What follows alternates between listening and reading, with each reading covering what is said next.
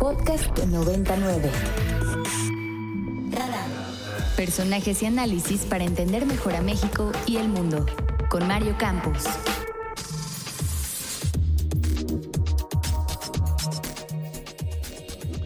Bueno, y vamos a platicar con el doctor Luis Arriaga Valenzuela, nuestro rector aquí en la Universidad Iberoamericana, quien me da mucho gusto recibir como siempre. ¿Cómo está, doctor?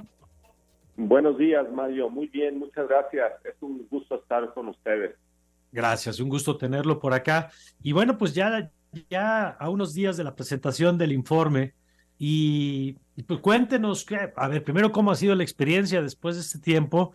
Eh, usted evidentemente ya viene con una formación no solamente en términos de, de academia, de, derechos humanos, sino directamente de rectoría desde el ITESO. Y pues, ¿cómo ha sido la experiencia de este tiempo en la Universidad Iberoamericana? Ha sido una experiencia sumamente gratificante y consoladora. Para mí ha sido una experiencia de mucho crecimiento, de aprendizaje de esta gran comunidad universitaria y muy satisfecho por los logros que hemos tenido en este año que acaba de pasar, de 2022, con varios proyectos de investigación, eh, todos con un enfoque social para incidir en tomas de decisiones, en diseños de políticas públicas. Se lograron dos patentes que fue un resultado de investigación práctica que pues contribuyen a solucionar problemas de diversas industrias, el número de investigadores de nuestra universidad se acrecentó. Eh, en este momento tenemos 157 investigadores ingresados o fueron afiliados, ratificados en el Sistema Nacional de Investigadores y esto nos coloca como la universidad privada en México con más investigadores en ese sistema por campus y por números de estudiantes. Entonces estamos muy contentos, así como tú lo acabas de mencionar, yo venía ya de una experiencia previa de otra gran universidad que es el ITESO y eso creo que pues me dio mucha experiencia en el campo de la gestión administrativa y en el campo de la incidencia.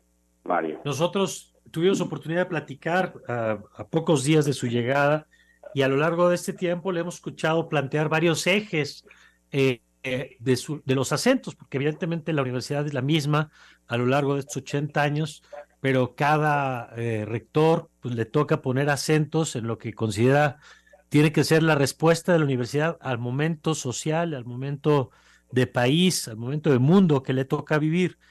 Cuéntenos de cómo ha sido este proceso de avanzar en temas como el de la internacionalización y otros que usted ha puesto en la mesa como prioridad.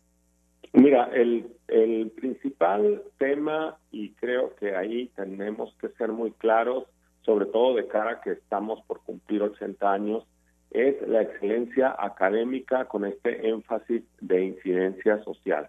Esta parte es innegociable en la Ibero y creo que hemos dado resultados muy tangibles en cuanto a programas que son evaluados o acreditados en los programas de licenciatura que son susceptibles de evaluación por comités interinstitucionales de educación superior o por acreditaciones internacionales que hemos recibido.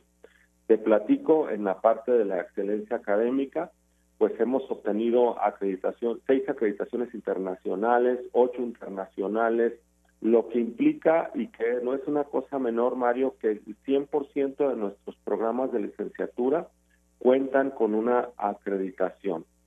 Y entonces, bueno, es una prueba de, es un indicador de excelencia académica. Y mm. luego, 16 de nuestros programas de licenciatura están en el padrón de alto rendimiento del Ceneval. ¿Qué significa esto? Bueno, que los egresados y egresadas de estos programas obtuvieron una calificación superior al promedio en el examen general de egreso de licenciatura. Entonces, bueno, creo que estos son muestras importantes de un avance sustantivo en el tema de la excelencia académica. Otra prioridad, como la mencionaste, es la parte de la internacionalización. Y que aquí quisiera también decir que la internacionalización para nosotros no es nada más un intercambio estudiantes, sino también se ciñe a esta capacidad que tienen que tener todos los egresados y egresadas del Ibero para dialogar con otras culturas. En el, en el 2022, más de 320 estudiantes del Ibero salieron a estudiar a otro país durante este año y se recibieron 139 estudiantes extranjeros en nuestra casa de estudios. También nos visitaron más de 200 docentes de otros países y bueno, pues creo que vamos avanzando en la parte de la internacionalización. La Ibero tiene establecidos convenios de colaboración con más de 250 universidades en el extranjero. ¿Y qué nos dejan finalmente estas, esta prioridad eh, y esta perspectiva de internacionalización de la Ibero? Bueno, pues nos enriquece este diálogo multicultural y las posibilidades de formación para nuestro estudiantado más allá de nuestras fronteras, la capacidad de dialogar con cualquier cultura. Y bueno, pues hemos tenido mejoras en infraestructura física y en otros temas, pero creo que estos son los dos temas nodales que hacen de la Ibero pues una institución de prestigio y una referencia obligada en temas eh, académicos en el país, Mario. En este tiempo, estamos platicando con el doctor Luis Arriaga, rector de nuestra Universidad Iberoamericana aquí en Ciudad de México. En este tiempo, doctor, le ha tocado, por supuesto, la gestión de la universidad, de todo lo que implica hacia adentro estos temas académicos, pero le ha tocado también alzar la voz eh, a través de diferentes textos. Apenas hace unos días recogíamos lo que publicaban nexos en el tema de la ley eh, que regula el tema de la investigación en el país. Le tocó, por supuesto, alzar la voz en temas tan sensibles y tan importantes como lo que ocurrió en Cerocagua y en Chihuahua. ¿Cómo ve la voz de la universidad pues, frente al contexto nacional? ¿Cuál debe ser la voz de la Ibero? Eh, además de lo académico, por supuesto, que es la prioridad, pues frente a lo social. Me parece que es una voz legítima, altamente legitimada por una tradición de 80 años consolidada en las raíces de la Compañía de Jesús.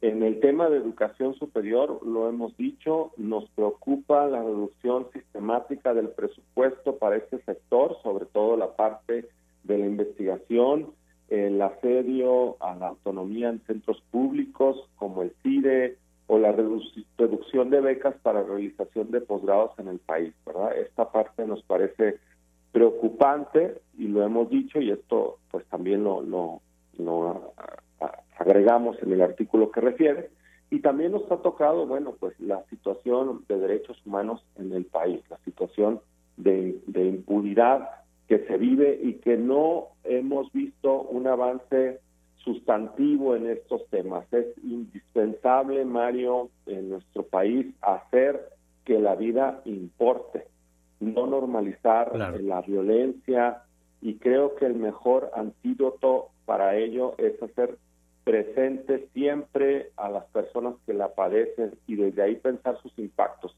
En ese sentido, la responsabilidad de la universidad es siempre estar haciendo una crítica propositiva y proyectos de investigación que tengan como objetivo el impacto en estas políticas públicas para mejorar la situación de las personas que se encuentran en una situación de exclusión y de vulnerabilidad. Finalmente. sí, dime.